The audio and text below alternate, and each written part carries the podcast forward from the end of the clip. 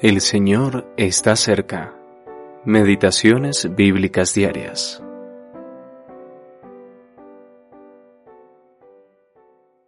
¿Y qué más diré? Pues el tiempo me faltaría para contar de Gedeón, Barak, Sansón, Jefté, David, Samuel y los profetas. Hebreos capítulo 11, versículo 32.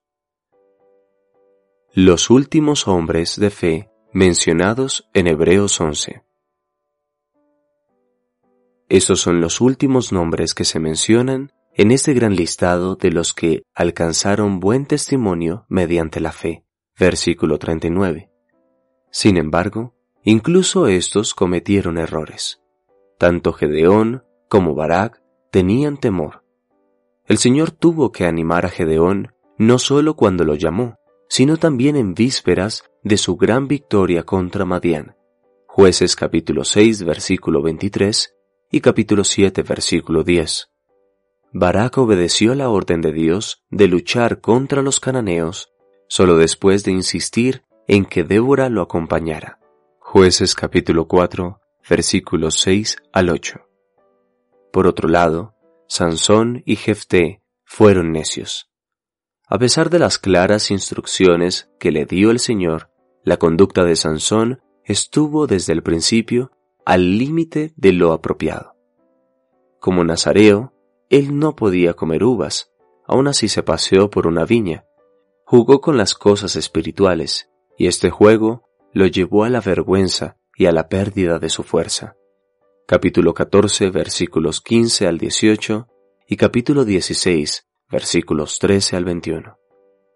La necedad de Jefté, por el contrario, estaba en sus palabras. Su voto imprudente fue la causa de la muerte de su única hija. Jueces capítulo 11, versículos 30 al 35.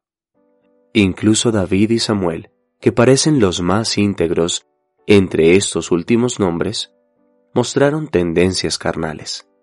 El adulterio de David lo llevó a planear la muerte de uno de sus mejores guerreros. Segunda de Samuel capítulo 11. Samuel, ya anciano, demostró que seguía confiando en la apariencia exterior del hombre, algo que Dios tuvo que corregir. Primera de Samuel capítulo 16 versículos 6 y 7. Hebreos 11 nombra estos grupos de dos personas en orden cronológico inverso. En realidad, Barak vivió antes que Gedeón, Jefté antes que Sansón, y así sucesivamente.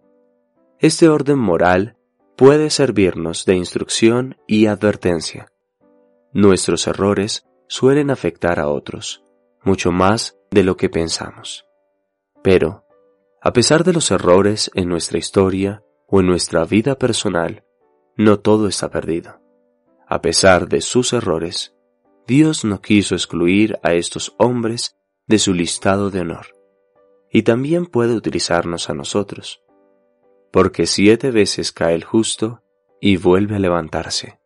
Proverbios capítulo 24, versículo 16. Stephen Campbell